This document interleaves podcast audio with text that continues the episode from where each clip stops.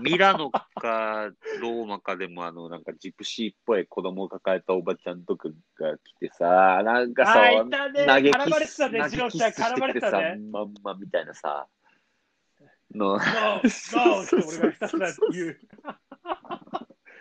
もう俺やシンプべえルだなって、そう伝わやる言葉べえなと思ったわ、あーなんかああいうの見たときに。あれ、マジノーマルだから。そうだよね。あれ、やっぱでもカルチャーショック受けるよね。いける。ああいうイメージないじゃんうそうヨーそロうッそパう。って。そいや、俺も最初衝撃だったもん。